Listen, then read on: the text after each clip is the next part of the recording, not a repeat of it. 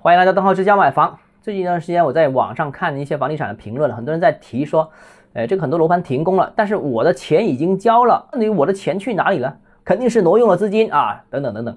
啊，其实呢，这个最近一段时间我们看到新闻，就是武汉呢计划出台新房预售资金监管的新规定啊，就是想避免这种情况。那监管账户呢，应该在现场销售现场啊进行公示。那其实呢，目前资金监管账户的公示问题其实并不算突出啊，主要问题还是企业内部认购款这些资金进不了监控账户，才会出现这种啊资金被挪用的情况。但凡相关的资金正常进入监控账户的话，那其实监管基本上还是很到位的。很多地方呢，呃，相关部门我觉得在这方面没有不作为，都做得很好啊。那不过。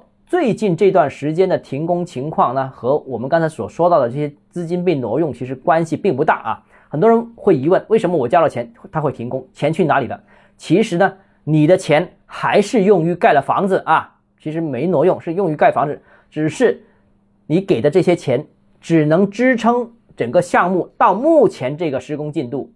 再后来，由于卖不出去了。没人买房了，所以没有新的资金回笼，所以这个工程也就无法继续下去。那一般情况下啊，一个楼盘至少有一半的房子卖了之后，才有一个足够的资金把这个项目完全盖完。当然，我说的这个一半资金呢，这个只是一个笼统的一个概念，呃，具体每个楼盘差异很大啊。但是就至少要卖到这个这个水平。所以，如果你这个楼盘只卖了这二十或者三十，它完全施工不下去是有可能的，它可能只能支持它挖了个地基，盖了个房子。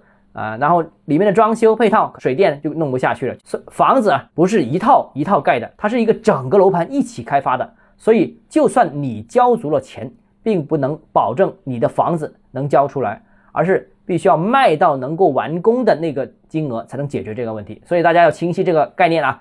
这个概念就有点像什么呢？有点像房子是一套一套卖的，不是按一平方米一平方米算的。所以前段时间很多人说按套内面积计价。